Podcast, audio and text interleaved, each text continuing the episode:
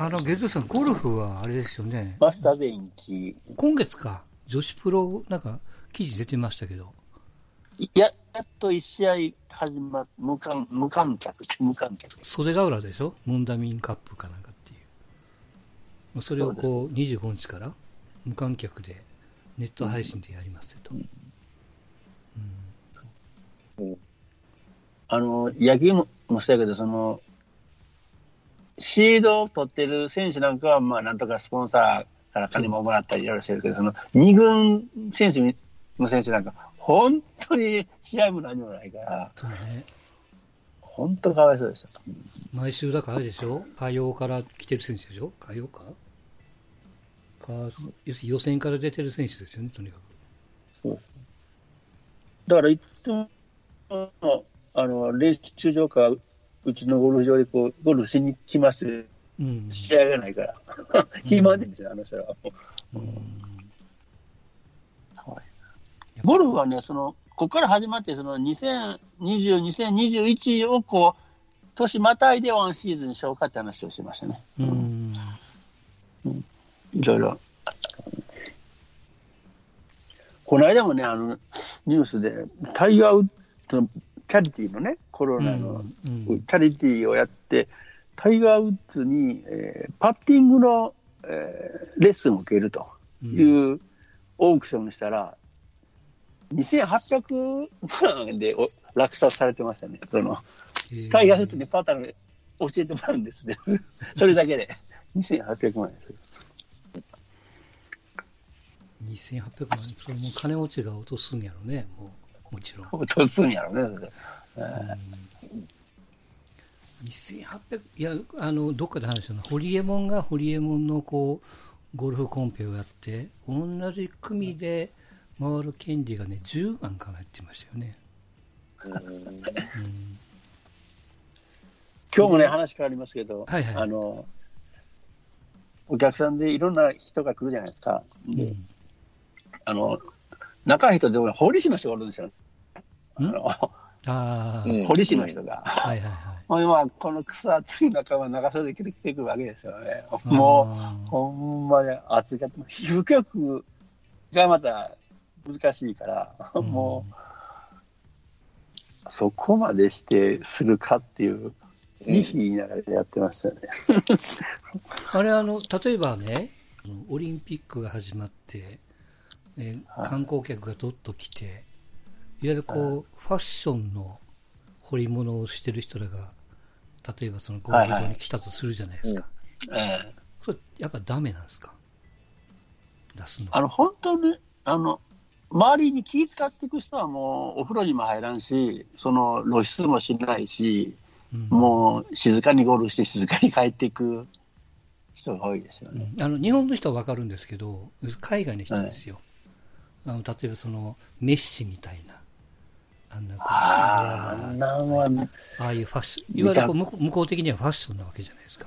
日本もそうなんでしょうけど、うんそういう人らがゴルフ来ましたと。夏やし半袖で、まあサッカーももちろん半袖でやってるからね。うん、うん、そうんいうない。対応なんかどうするんかなってね。プロと一緒じゃん。うん、一応風呂は入れ墨なんとかはやめてねとは歌ってはあるけれども。うん。ゴルフもそうじゃない。プロはプロと一緒じゃないですか。ダメです海外のファッション的なやつもダメなんですか？やっぱ風呂場は。ダメなんでしょうね。うん外人は来るけど、あんまり入れてるのは見たことないね。見えとんねやろうけども。あと背中に入れてると腕じゃなくて。うん。ちょ、ちょっとあれなんですか肩口に、例えばゲッツーって掘ってあってもダメなんですか？それをゴルフ場側がダメでさえやめといてください、断るっていうことはできないんですけどね。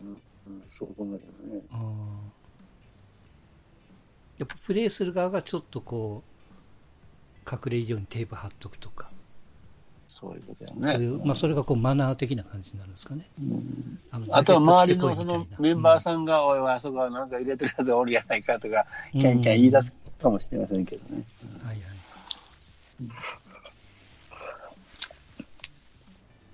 そうそう、だから関東京の銭湯はどうするんやろうってね。海外の人らがこう当然こう体験じゃないけども来るでと。うんあかんって言う言えるんかなみたいなね。けどその外人で言えば、そうじゃん、京都とかもう外人は、もうあ少ない。いることはいるんやね、それはいやー、ほとんどいないね。ほとんどいない。あの、あの川床とか。在住の人？川床とかあんの？今年は。そのあー、やああいうのるって言ってるよね。換気がいいから。換気がいいだけでめっちゃ暑いけどね、あそこね。うん。うんやるんや。外人はね、在住の人はおるよ。元から、元からおる人っていうのかな。あれでも京都祭りが中止になったんじゃなかったんでしたっけ？ああ、祇園祭り中止。ねうん。まあ確かそりゃ確か出ないって言ってましたよね。うんうんその流れからすると、もう大文字焼きからなんからも、うん。人が集まるから中止になるんかね。と思うけどね。だからやっぱこう観光で飯を食ってる場所なんかは本当大変だと思いますよ。人がこう。インバウンドですよね。うん。なんぼ日本人がちょこちょこ行ったとしてもね、知れてるから。まあね、京都とか、あとね、石川の方もね、あんな観光ばっかりやから。うんよくやってとったもんね、石川県も。うんそのインバウンドとか、そういう演芸とか、演劇、演芸とか、その、やっぱそういうものっていうのは、危ういんですよね、こういう時弱いなと。うん。えーエッセンシャルワーカーじゃない人たちの仕事っていうのはなかなかうん。厳しいな、こういう時に、と思いますね。その代わり利益もドカーンと来る場合が多いから、うん。うん、どうなんかなと思うしね、そういうのって。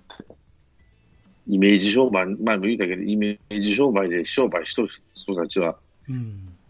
ね、やっぱり非生産性で商売してる人たちは、こういう時はやっぱり弱いやろうなと思うし、地震があったりとかね、うん。えー台風があったりとかする場合は、何もできないっていうのは、まあ、本人らもそう思ってるみたいやけど、うん。なかなか難しいんじゃないですかね。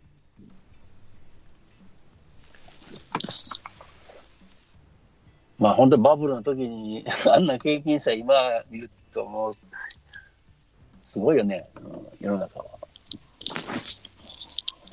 うん、だからその、まあ、バブルの頃が、やっぱこう戻らないのと一緒で、なかなかこう、まあ、多分ね、中国の人、韓国の人、あるいはその欧米の人らが、日本に来ていいよっていう、OK で出すタイミングが分かんないじゃないですか、日本的には。それもね、でその街的にも来てほしいんやろうけども、日本にすら入れないっていう、うんまずそこからですもんね。逆に儲かってる何かはあるでしょうね、この業界をなんどこが儲かっとんやろか。いや、まあ、医療関係じゃないけど、そういうところ。ああ、いいよかも。ああ、なんだ、薬屋じゃない。まあ、そういうところは儲かってるみたいね。ああ、そっか。まあ、あのうちの娘、看護師ですけど、あの休みないってブーブー言ってますよ。その代わりあのマスクは腐るほどあったって言ってましたけどね。うん、やっぱりいろんなルートがあるんですって、その大学病院のルートとか、ああってまあ確保ができると。で、とにかく、まあ、学校が休みじゃないですか。あはそうすると、やることないから子供が具合悪くなったらすぐ連れてくるんですって。い。うん。もうそれがこう逆にあのスーパーと一緒で、病院がもう混んでしょうがないってね、うん。言ってますけども。まあまあ。それで思い出したんですけど、うんあの、ナシダがかかったじゃないですか。うんうん。うん。で、その、あの、中の、えー、会あの社社長の運転手と僕仲いいんですよね。で、この間、うんその話をしとって、あの、なしでかかったと。そしたら、もう、本当はたらい回しされるでしょ？どこの病院にこう、あの、搬送されるどうのこうのって言って。だけど、うんなんかすごい、骨、骨が圧迫して、なんか阪大の病院に入れられたんですって、梨田が。うんおで、で、最新の医療を使って、本当にやばかったらしいんですね、あの人。で、そこでもう、大きな病院に入れて、治って、一人を取りも取り留めたとーうんいうことを、あの、言うてましたね。うん何キロ？なんか、なんか十何キロ体重が減ったって言ってるじゃないですかね。そう。もう、だいぶ腹も出とったけど、げっそり痩せて、そこで治したっていう。そうそういうその梨田的な人が媒体に出てきて現状はこうやったとかかかったらこうなるんやでみたいなのをもっとこううんアナウンスしてほしいんですよね、そうね。うん、それをこういろんなところも取り上げないから、ただ、千差万別なんで、本当難しいと思うんですよ。こういうなったらこうなる参考になるわけじゃないですか、うな。ん、あのうんパ片ターン岡ががないらしいよぜね。い YouTube でちょっと言ってるとかねうん。ぐらいで、だって坂本なんかは症状なしやけど、その藤波は味覚がなくなったとかね。うんうん。で、ま誰だっけ、うん片岡はしんどかったし、誰だ、梨田は死にかけたと。うんってなると、その死にかけになる人と無症状の人との差はなんなんやってことになると、まだそれが全然わからんだようんうね。ん例えば基礎疾患を持ってる、じゃあどんな基礎疾患がダメなんですかっていうのもわからへんし、うん片岡は基礎疾患は特にはなかったっていうしね。やっぱ糖尿とか。うんうんまあ、その梨田さんがコネがあってポッとか入れたように入る病院によって治る治らないってやっぱ出てくるんで、うん。うんまあ、現それがまあ現実なんでしょうけどね、うん、まあでも良かったですよ。いよくよくぞ。あのいつでその志村けんやも入った時からもダメやったってね。後からこう言われてなます無意識なかったってね、志村けんのうん。うんええ入った時にダメやつね。そんなことも言われてる、ね、ご時世ですから。ご時世ですから。あせっかくなんでお二人に聞きますけども、あの藤波があの遅刻して2軍に行ったじゃないですか。あれってどうなんですか？お二人的にはしゃあないんですか？あれ、どういういきさつなんですか？練習に遅刻したんですか？練習に遅れてきたんですって。で、今シーズンはこうまとまっていかんといかんのに、チームの士気を下げるってことで、まあ、ペナルティとして2軍に行ってこいと。へ厳しいね。厳しい、どうどうですか？厳しいですか？うんまあ、だいなんていうのかな。やっぱそれまでがピリッとしなかったんでしょ。その一一回の遅刻でわーわー言って、まあまあ、なんか、複数回らしいけどね。うん、だからやっぱそこや、そこやと思うね。その、一回でその矢野さんもバーンとは言わんと思うけど、もう何回お前同じことしとんねんっていう、この前説教したのにっていうところじゃないの？うん。で、ねえ、合コン行って移されとったっていうところもあるからさ、うんなおさらじゃないかな。気合が足らんと。ああいう藤波は何、どっか、大阪の一人住まいのどっかで暮らしとんやろか？そうですあのね、し新地の近所のね、タワマンに住んでますよ。もう寮出てるから。ああ、そう。うんなんか、ぽーっとしてそう、なんか抜けてそうやもんね。あのいや、僕一つ思うのが、あのいや、2軍に行くのはいいんですけど、遅刻したからペナルティーで2軍に行かしたっていうアナウンスをわざわざせんといかんのが分かんないんですよ。話のネタになるのかな。うんあのまあ、例えばその部下でもいいや、その会社の連中でミスして、ちょっと怒る場合あるじゃないですか。うん。で僕らもそんな、そんな、みんながおる前で怒らずに、ちょっと会議室読んで、注意して、何事もなく出てくるとかね、うんそれと一緒で、そんな、そんな公開したらんでもって思うんやけどね。いや、どっちが言い出したのか分かんないですよ、その記者から言われたのか、あ藤波が遅れてきたってみんなが見てるから、まあ、それでこうやむなしか分かんないけども。なんかあの、里崎チャンネルを見てると、うん。はい同じ遅刻をしてきても、1軍確定の選手は2軍には落ちない。で、こう、ボーダーラインの選手は、要するに同じペナルティーを課したとしても、えっ、と、2軍に落ちる選手と落ちない選手がおるんやと。うんこれがこう、現役の時に納得いかんかったって言ってましたよね。うん。いや、わかるんやけどもと。わかるんやけども、例えばその遅刻3回したら2軍に行ってこいというふうにこう線を引くとか、もっと露骨に言うと、ボーダーラインの選手10人ぐらい集めて、お前ら1回遅れてくるとも2軍やぞって言うとか、選手の顔色、選手によってそういうその判断基準がバラバラになるチームっていうのはどうなんや、みたいなね。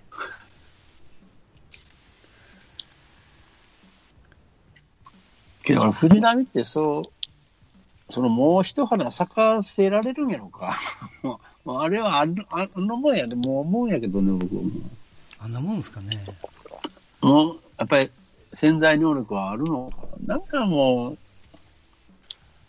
たまにアウトコースピチッとくるときはあるけれども、なんか抜ける球が多そうで。まあ、高校野球がピークやったかな、あの人かな。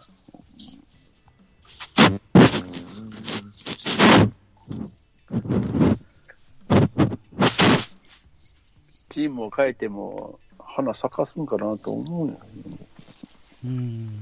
あんなもんなんかな。タイガースの出すに出せねえんやろ、今は。今いくらぐらいもらっとんのな、あの、今ね今ね、8000万ぐらいですよ。ああ、一時、一番ええ時でどれぐらいなんですか？初めの。1億、1億5、6千までいったんちゃうかな。へえうん。ここのとこずっと落ちっぱなしですよ。まあ、それは知らないよね。あの成績じゃ。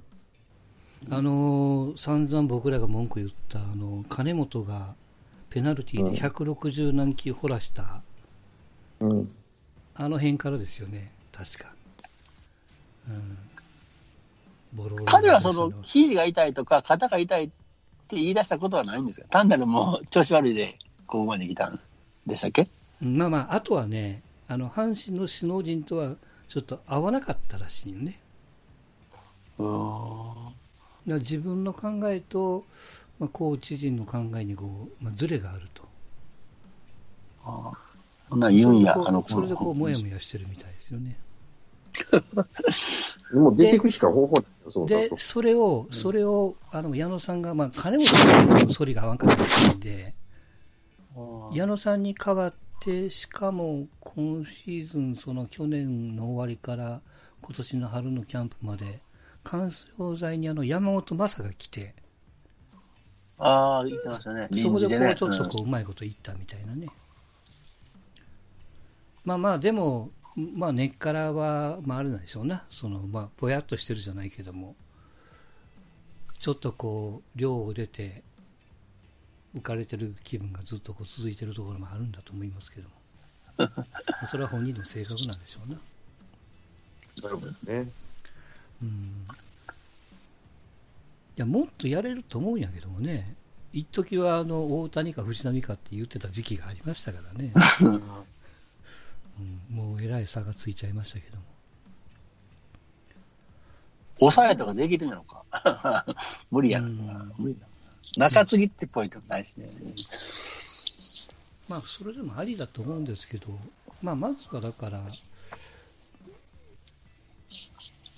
まあ、あの、俗に言う、その、荒れ、荒れてもいいから、特に、その、まあ、ボールが抜けずにね、多少こう、ベース付近に行くっていうところでいいと思いますけどもね。だからそういう状態なのを、なんていうんかな、まあそれはミスはミスなんでしょうけども、逆にそういうこう規制をかけて、あのいやこんなことやったから2組行きましたみたいな、逆にこうチームがちょっと追い込んじゃってるから、ちょっと優しいかもわかんないけども、そういうのもちょっとあってね、いや、わざわざ言わなくてもいいのになって思って。メンタル弱そうやしな、なんかな。とにかくなんかあれですよね、その昔は罰金やったんですね、とにかく。うん。あの、いくら払って終わりと。で、それを集めたお金を、うん、そのシーズンが終わってから裏方さんを集めた飲み会やら旅行会とかに使うみたいなことの流れやったのが、そういうお金はダメになってるじゃないですか、今は。うん。うん。ねなんかエンジン組んで声出しにいるうんぬんも問題にもなったし、まあそういうことで、なかなかこう、いまあ生きにくいすね、時代なんでしょうけども。うん。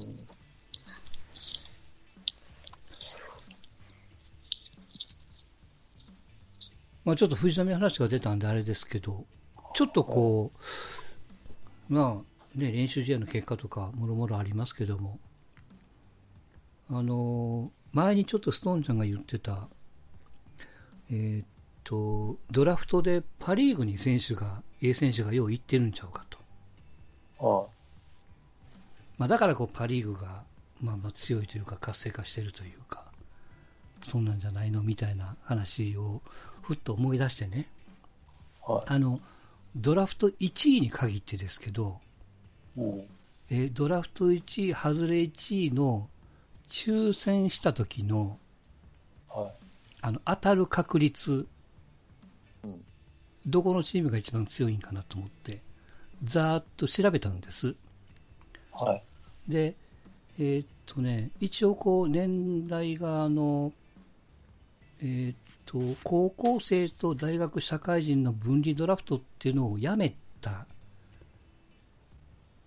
よりこうまあ、オーその全部を含めたドラフトを改めて始めた2008年以降にしたんですよ。うん。2008年でちょうど太田大使の年なんですけど、確か。え巨人で言うとね。で、巨人がね、ドラフト1位に限って言うと、えーっと、去年のね、終わりの奥川、宮川って2人外したのを掘り込むと、2勝10敗なんですよ。はい。で、この2勝誰かって言ったら太田大使と松本なんですよ。うん。松本？松本？松本はあの、賭博でいなくなっちゃったうん。ピッチャーですよね。太田大使は今日ハムですけどね。で、この外れの中にあの、実はその、最初の年の菅野とかね、はいはい。外れの選手を順番に言うと、菅野、えー石川、ロッテに行った。うん。はい。で、佐々木千早、田中、村上、清宮、あれ？うん辰巳根尾、奥川、宮川と。うん。だからまあ、行くとこ行ってるんですよね。結構人が固まっているところをね。まあ、でも、そうだよね。うん。外れ、うん。ネオも行ってるんや、巨人。ネオは最初。うん。うーん。ネオが欲しかったんやで、高橋行ったんかな？外れ外れって。うんで、だからまあ、この中、ね、例えばそのロッテの石川なんかがポッと巨人に入ってたもんなら、ちょっとこうだいぶ違ってたかもわからないけどもね、東京ガスでしたっけ、確か。うん、でうーん。この石川と佐々木の間が空いてるのは、あの、この辺はあの、競合になってなかったというかね、おーあの、巨人に行きますって言った選手をこう、順番に1位で取ってた時代が長く続いたんで、うん。比較的その外れてるのが直近になってますけどね。うん。巨人が11位なんですよ。で、巨人の下がオリックスなんですよね。うん。うん、オオリックスオリックスが1勝9敗ですよ。唯一くじで取ったのが田島ですよ、ピッチャー。で、これ外れたのが山田哲人でロッテに行った清峰。で、西武の大石、中日の高橋周平、ロッテのピッチャーの松永、藤浪、小園、えー中日に行った石川、で、えー去年2着に入った川野と。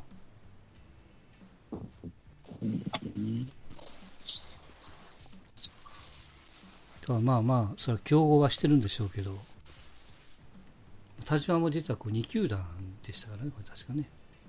うん。で、巨人の一つ上の10番目がソフトバンクなんですよ。おうおうほうほこれちょっと僕イメージ意外だったんですけど、えっ、と、3勝10敗で、えー、当たりくじを引いたのが東浜、う。うん。えー高橋純平と田中正義なんですよ。うん。うん。で、外れたのが、これ、大田大使、巨人と争いましたよね。お大田大使外して、斎藤佑樹外して、えー杉浦、松井裕樹、馬場、これ阪神の馬場ですよね。で、安田、清宮、辰巳、小園、石川と、うん。こんだけ外してるんですよね。あ1位の一本取りとか外れ1位の競合なしはここに入ってませんから。あくまでも競合した選手だけですけどね。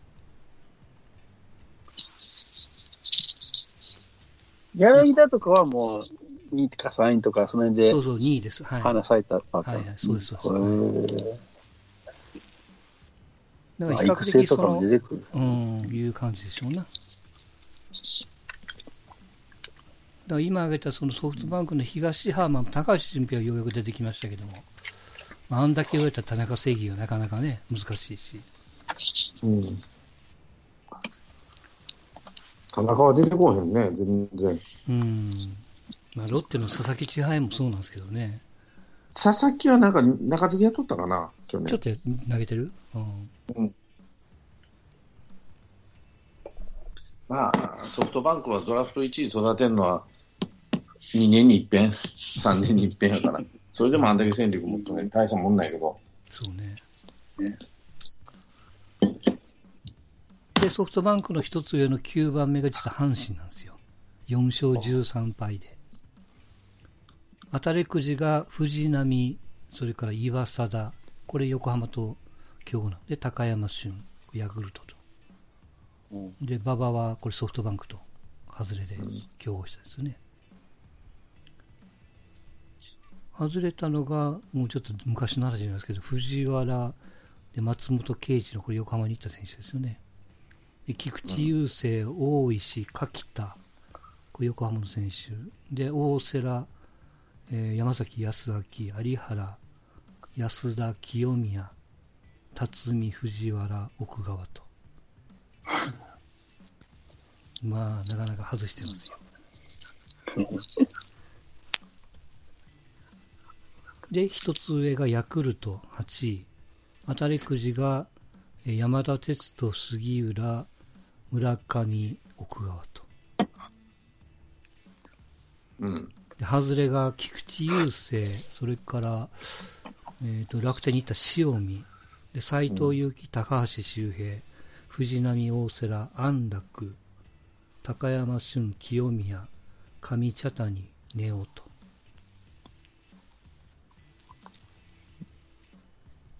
なかなかそうそうたるメンツですね。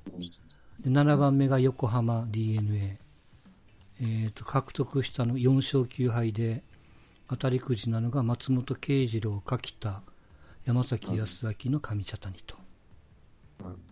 外れが大石、松本、これ松本って巨人と競合してるんよね。で、えっ、と、藤岡、東浜、松井裕樹、有原、佐々木千早、柳、小園と。こんだけ外れと。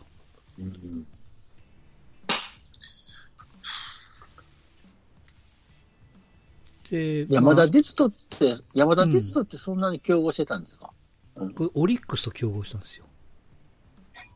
にあまあ外れ外れ、外れ、外れ、やったかな？うん当時岡田、岡田昭信でしたよね、オリックスの監督はね。う ん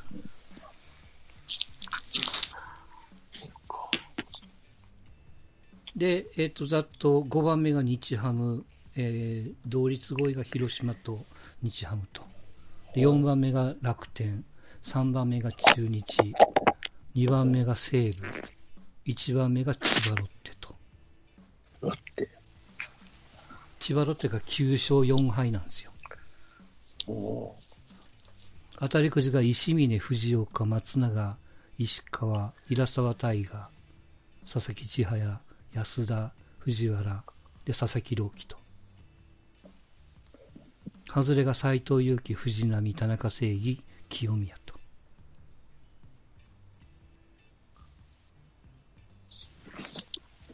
これでもけど、興味、あの、うん1位は絶対、あの、入ってるんですか？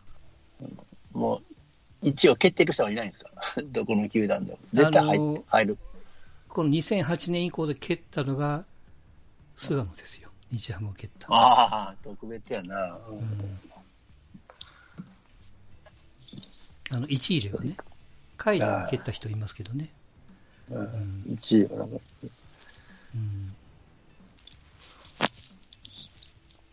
西武が当たりくじが菊池雄星、大石、増田、宮川と。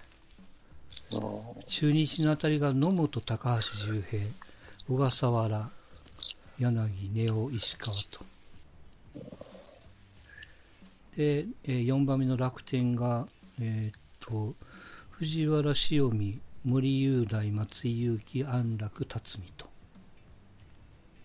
広島が大瀬良、中村翔成、小園と。日ハムが斎藤佑樹で入団しなかった菅野で有原清宮川野と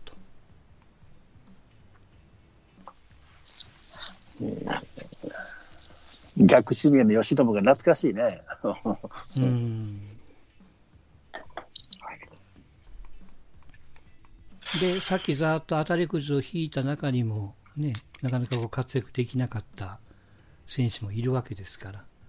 せっかく1位で引いてくじで当てて喜んでも本当にその選手が活躍するかどうかは分からないと。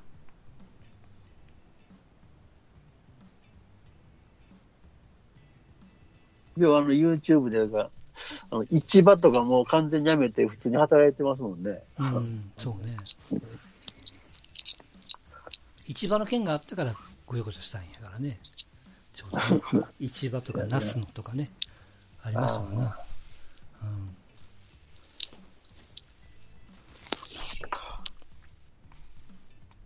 で、あの、ロッテが、あれなんですよ。まあ、比較的、9勝4敗で確率がいいわけじゃないですか。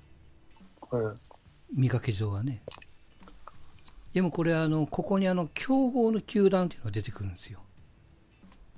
それこそあの、清宮が何球団でしたっけ ?7 球団？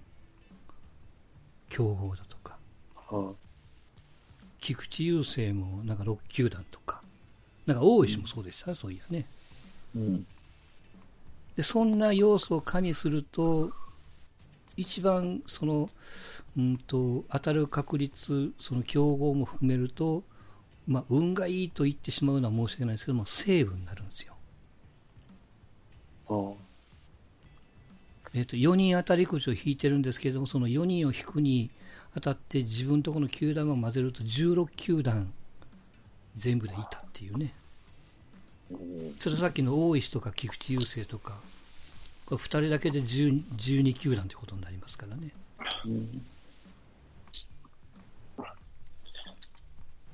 森は単独で入ってるんですか？西武の森は単独ですよ。単独やですか。うんうんあれはいい買い物したな。あの藤藤波がね、とにかく阪神球団に森を取れとうん。言ってたんですけど、ああの時結局大瀬良に行ったのかな？大瀬良でしたっけ？で、はず、外れ。で外し外したんですよね。うん。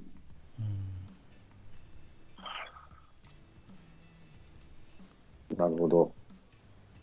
だからその、えっと、もちろんこう一本釣りして育てる場合もあるし、競合するのにも比較的こう少ない球団の競合っていうんですか、2球団とか3球団とか、まあ、特に最近はそんな固まる選手はさっき言ったその、まあ、清宮で終わってますけどね、うん。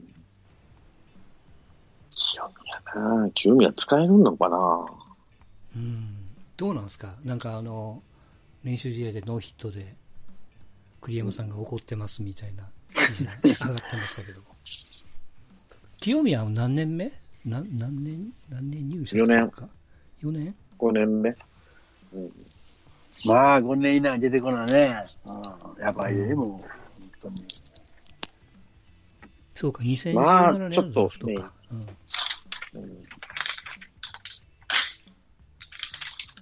まあ、どうなるかな。うん。うんどうですか？いよいよやっぱ早稲田はんなん、なんの早稲田ああと早稲田、二早稲田実業はダメやなって、王さん以来。もう守るとこはな。ないしな。やっぱ、守備ができないっていうのは大きいよね。う。うんん。マイナス。外野とかやってるんでしょ？外野とか。でも下手やっちゅうねうん下手やと。もう、明らかに下手やと。まあ、あれですよね、その、えっ、と、守備力をちょっと目つぶってもいいぐらい打打ってなんぼのもんっていう。村上みたいにもうとりあえず打ってくれっていう感じになったらいいけど、うんダメやろな。うんうん流れから言うとちょっと、そういう優遇措置は取ってもらえそうな選手ではないな、今は。うん。売山も使って育てるっていうパターンでやりたかったんやけど、ダメやったなって感じだ、今のところはね。うんもう斎藤佑樹もあかんでしょうん。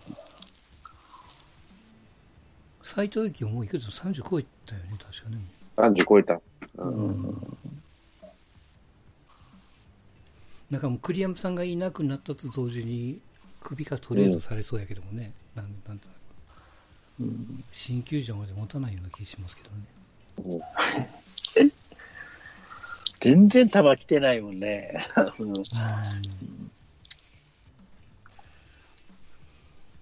やっぱり大学へ行ったのがダメなのどうなんですか？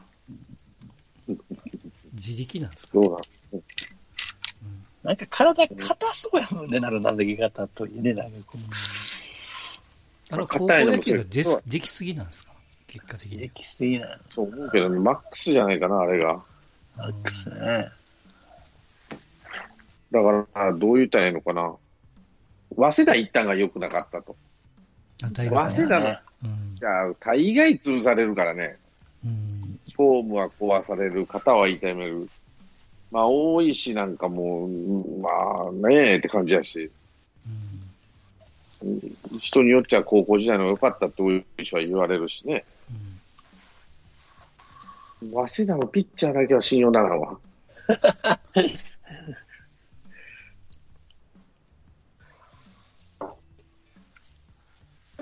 早稲田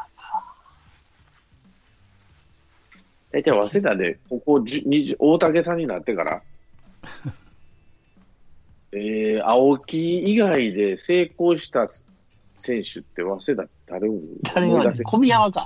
えーいや小宮山は大鳥竹さんの時代じゃないやろ。あ、違う鳥。谷も大竹さんの時代じゃないんじゃないですか。谷え鳥谷と青木と、青木と同期ですよ。同期かな。だからそれ以外で言ったら誰おる？えっとね、あの辺なんか 4, 4人ぐらいおったんですね、プロね。名前忘れたな。パッとせんやろ。パパッタと。うん、まあまあ、青木ができすぎなのかな。うんパッとせんな。本当にパッとせん。あれですか、だから直近のドラフトからすると、まあ一つはやっぱ清宮がどうなんのと。うん。清宮より手前の、もちろんね、そのネオとか小園とか、藤原とか、まあその辺はまだ入ったばっかりやし、まあその次の佐々木朗希だ、石川だ、奥川なんかはもっとあれですからね。清宮の一つ、えっと、前年が、いわゆるこう田中正義の年ですからね。佐々木千早。この二人にパッとせんね。うん、もっとできると思ってましたけど、なんかね、なんかやっと田中。正義が型がどうこうで最初から言われてましたけどね。もうダメや。わからんけど、三大卒3年経ってもあかんかったらちょっと黄色信号やろな。うん高卒は5年経ってもあかんかったらやろうけど。特にドラフト1位やからね。うんと